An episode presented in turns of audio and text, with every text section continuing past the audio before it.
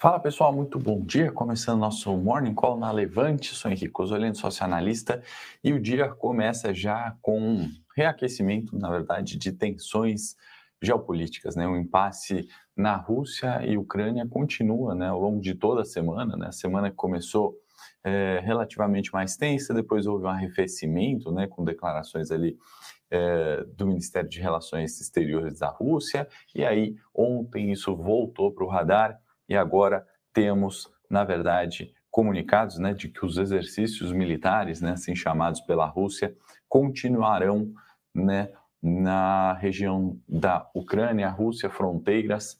Então, isso reaquece um pouco né, da cautela do mercado. Inclusive, no final de semana, o Putin irá pessoalmente né, fazer o um acompanhamento dos exercícios, né, o que colocou aí as bolsas e renda variável, renda fixa em xeque né, ao longo dessa semana, onde houve bastante volatilidade em virtude aí justamente dos comunicados. Antes de falar mais detalhes sobre isso, comentar alguns balanços daqui e o investidor estrangeiro, né, fluxo de investidor estrangeiro no cenário local, vão passar os mercados. Xangai fechou em alta de 0,66, Nikkei no Japão caiu 0,41. Uh, Eurostox no momento praticamente próximo do 0 a 0, leve alta 0,02%.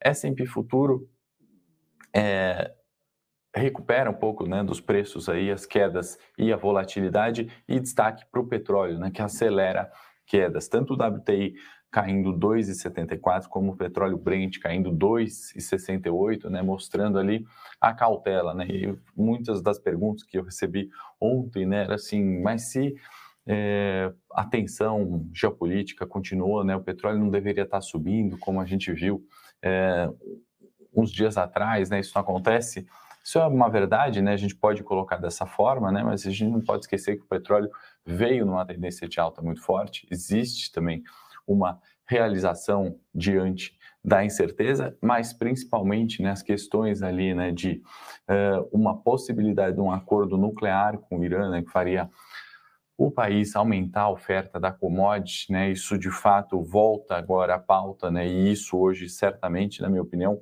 influencia aí na queda dos preços do petróleo. Bom dia aí para quem está entrando, Manuel, Raíssa, Maurício, José, sejam muito bem-vindos. Quem está vendo ao vivo, quem está vendo a gravação também, seja muito bem-vindo.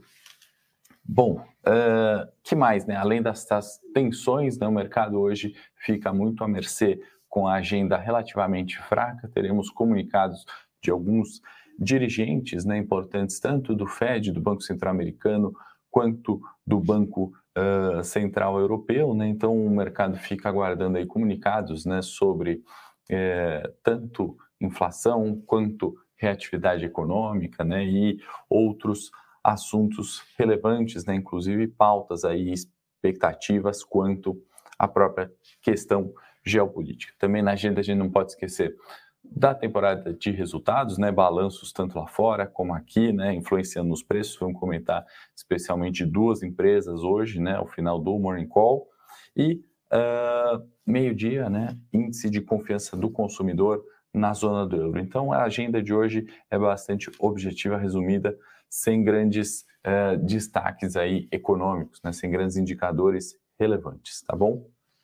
Então, é, que mais, né? Tirando tensão geopolítica, a gente teve dados de varejo, né? No Reino Unido, isso veio abaixo da expectativa, né? Ainda que com é, um crescimento, né? Na base anual, a gente vê um aumento de 9,1% no dado, né? Se a gente pensar no número absoluto, isso não é ruim, pensando no cenário de retomada, é, um ano pós-pandemia, né? Ou ainda com uma grande uh, influência né, nos preços, seja das variantes Delta, Omicron, tudo isso afetou bastante, né, mas veio abaixo das expectativas uh, que eram de 10,2%. Né, mas ainda assim, crescimento no varejo, esse principal dado macroeconômico, tá bom? Então é isso que a gente tem é, no cenário externo, né, não tem muito como fugir desse tema, ficou uma semana de volatilidade em relação à tensão geopolítica e dado agora do Reino Unido, tá bom? Então, para a gente se atentar.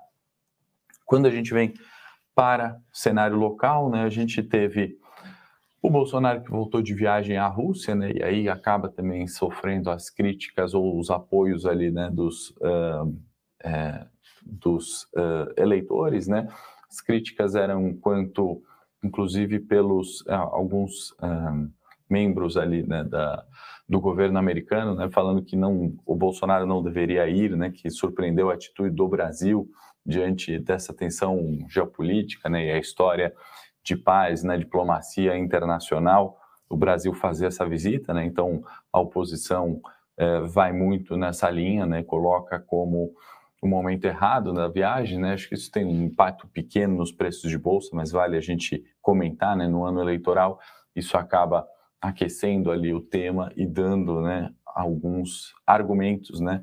Neste caso, favoráveis, né, aos opositores, né? Enquanto aqueles que são os eleitores, os apoiadores, né, e o próprio discurso do governo é que é importante em virtude da diplomacia, né, fazer a sua segunda viagem internacional, retornando hoje uh, de viagem. Né? Então, assim, o mesmo tema com duas visões diferentes, isso traz uma certa volatilidade no quesito eleição, né? aquecimento da pauta eleição, que sem dúvida é a mais importante do ano, reflexo nos preços, acho que isso é bem pequeno hoje, tá bom? O que mais no cenário local vale a gente falar, como todos os dias, estrangeiro, né? entrando é, mais um dia, dia 16, 3 bilhões entrada de fluxo estrangeiro, tá? Arredondando os números para a gente não se perder nas vírgulas. Em fevereiro está um total de 19 bilhões, então continuidade né, do fluxo estrangeiro entrando na Bolsa Brasileira, e no ano agora a gente acumula 52 bi, né? Então aquilo que a gente falou há algum tempo aqui no Morning Call, né? O fluxo estrangeiro, né? A montagem de posições uh, em ações brasileiras, isso leva um tempo, né? Então quando eu questionei aqueles que uh, estavam comentando que em fevereiro o fluxo ia minguar, né, que era, era a hora agora do gringo sair, né, eu, ao meu ver, eu acho que ele mal entrou ainda, isso continua, e aí contra fluxo, né, não tem argumento que a gente falou, né, então, por mais que tenha tensão geopolítica, as questões de inflação, uh, taxa de juros, eleição, esse capital, né, fluxo vem acontecendo, né, então a gente está... Um, de fato observando né, que apesar dessa cautela internacional, Brasil tem recebido fluxo estrangeiro e isso, ao meu ver, é o que tem de fato uh, mantido a bolsa né, aos níveis, né, patamares, ou primeiro que a gente alcançou 115 e agora a gente já vai ver os pontos de suporte e resistência. Vamos colocar eh, na tela aqui a produção vai me ajudar, colocando Ibovespa. Então, a gente tem, né, vamos recapitular, sempre o um movimento recente, né, dos 130 mil pontos aos 100 mil pontos, né, junho é, 2021 até dezembro, né, e aí janeiro o ano começou forte, é exatamente desse movimento aqui, nessa última alta dos 100 mil pontos, né, que a gente observou até então, né, então esse movimento aqui é a entrada do capital estrangeiro, por isso que a gente tem falado todos os dias o fluxo de capital estrangeiro, né, e aí como a gente sabe da movimentação de preços, né, correções na média ou no suporte continuam, né, favorecem a retomada da tendência de alta. Né? E aí ontem no morning a gente comentou, né, a partir do alcance no primeiro alvo, 115 mil pontos, né, a região dos 115 mil pontos, né, a o comportamento esperado de preço, né, pela análise técnica, seria a correção nas médias, né, seja de 200 mais relevante, como a gente falou, um ponto suporte 111 e 500, ou até mesmo no suporte, né, a antiga região de resistência, 110 mil pontos, uh, isso não interferiria na tendência de alta do Ibovespa. Né? Então, ontem, de fato, né, queda mais considerável do Ibovespa, a gente fechou aos 113.500 pontos, isso é uma queda de 1,41% ontem, né? Se a gente se recordar, né, antes a gente tinha desenhado justamente esse triângulo, né, de consolidação de preços aqui, né, alguns dias que a bolsa não ia para lugar nenhum, né, e testava justamente os 113 mil pontos, né, como uma região de resistência. Então, a primeira correção no 113, uma segunda correção no 111,500, tudo isso aqui não interfere, obviamente, essa tendência de alta do Ibovespa. Né? Se a gente observar, isso foi uma correção no suporte, que antigamente era o 107, está aqui marcado. Isso aqui foi uma outra correção no 110.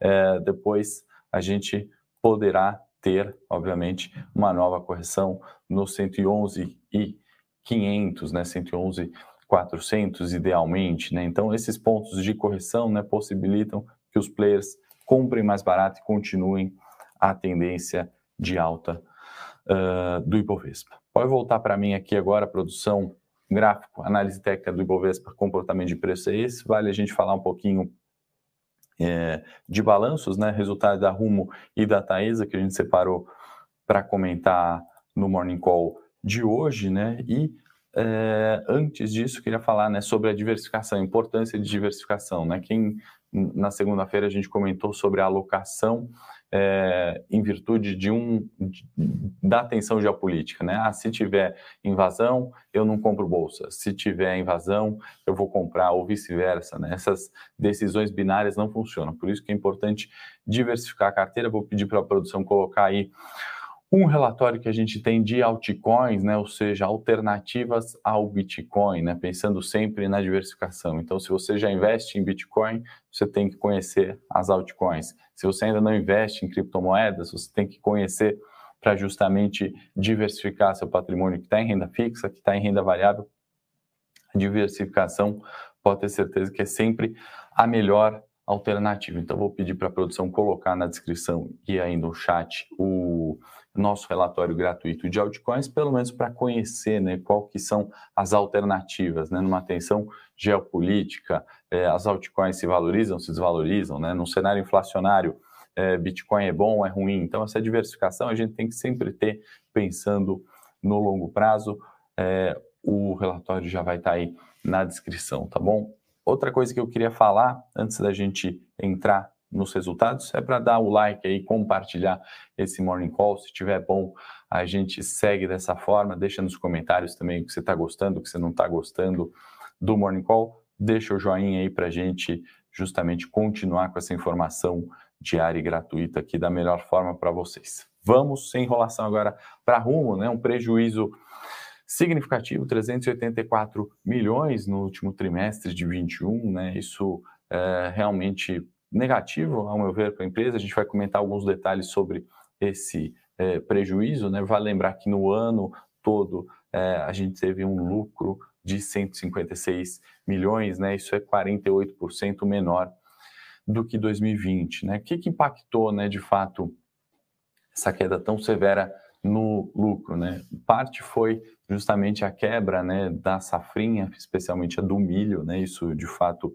prejudicou bastante o lucro, né? E a estratégia que a companhia adotou, né? A própria estratégia de eh, crescimento em volume, crescimento em market share, acho que isso acaba reduzindo ali, né? As margens. Então, cresceu o volume 2,5% quando a gente olha eh, o número ali de toneladas por quilômetro útil, né, uma medida que a Rumo utiliza, né, as empresas de logística utilizam, né, os chamados TKUs, né, que são as toneladas por quilômetro útil transportado. Isso aumentou 2,5%. Vale falar, número por curiosidade, são 64 bilhões de TKUs né, transportados pela Rumo. Então, em parte, essa estratégia também acaba afetando no curto prazo o lucro, né?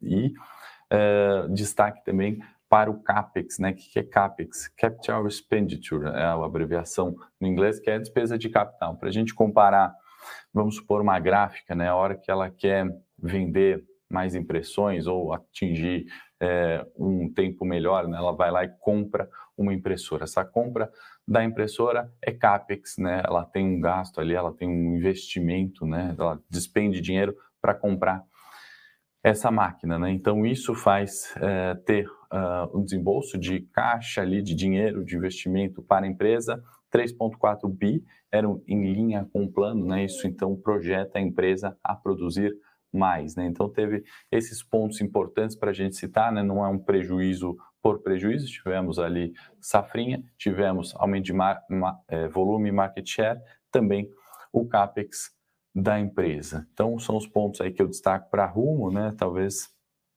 é, vale ficar atento aí os acionistas. Uh, o Mariano falando sobre opções, né? tendo liquidez ali, né, são, são é, uma empresa de menor liquidez nas opções, né, a gente poderia sim fazer alguma coisa. Taes agora, para a gente não ultrapassar muito tempo, né, a gente viu ali o lucro líquido diminuindo na base anual, né, a gente está falando de 423 milhões é, de lucro no quarto tri, né? O lucro muito olhado, né, nas empresas do setor elétrico, né? É o, é, o resultado regulatório, né? Esse lucro líquido no resultado regulatório um pouquinho menor, 105 é, milhões. Né? Destaco também aquela taxa de disponibilidade, né? Que nas empresas do setor elétrico é muito importante ver, né? Além do lucro, a taxa de disponibilidade da linha, no caso da Thais, foi é, de 99,86%. Isso basicamente pegar o número de horas né, da, daquela linha de transmissão ficando disponível, né, ou seja, não tendo manutenção, não tendo um apagão, né, então a disponibilidade de horas daquela linha sobre é, horas no ano, né, isso em trechos de 100 km, é a medição dessas horas de disponibilidade. Então, o indicador veio bom ali, né, apesar de um lucro regulatório é, dentro das expectativas, ao meu ver, né? Taesa deve ter uma reação neutra no resultado hoje, tá bom, pessoal? Então, já já, vocês sabem, sexta-feira tem a Sexta Cripto. Não esquece de dar o curtir se você gostou do conteúdo do Morning Call, deixa os comentários. É, vocês que estão assistindo aí todos os dias também, muito importante o feedback, a curtida e também aproveita, encaminha para quem tem que assistir essa primeira informação no dia. No mais, eu faço convite aí para vocês verem o Sexta Cripto, TD mais de cripto, baixarem o relatório aí de altcoins, quem já tem Bitcoin ou quem já investe também em altcoins, né, para se aprofundar um pouquinho mais no tema. A Levante tem essa gama completa justamente pensando na diversificação. Né? Não adianta a gente tomar decisões baseadas em um único fato, né? Sempre a diversificação vai ser a melhor forma né, de obter a melhor rentabilidade. Então, por hoje é isso. Desejo a todos aí um bom final de semana. Quem for para o Morning de Cripto, bom proveito. Quem for para o Morning Tech, hora comigo, a gente se vê lá. No mais, segunda-feira, 8h30, estou de volta. Grande abraço. Para saber mais sobre a Levante, siga o nosso perfil no Instagram levante.investimentos. Se inscreva no nosso canal do YouTube Levante Investimentos. E para acompanhar as notícias do dia a dia e mais sobre a Levante, acesse nosso site levante.com.br.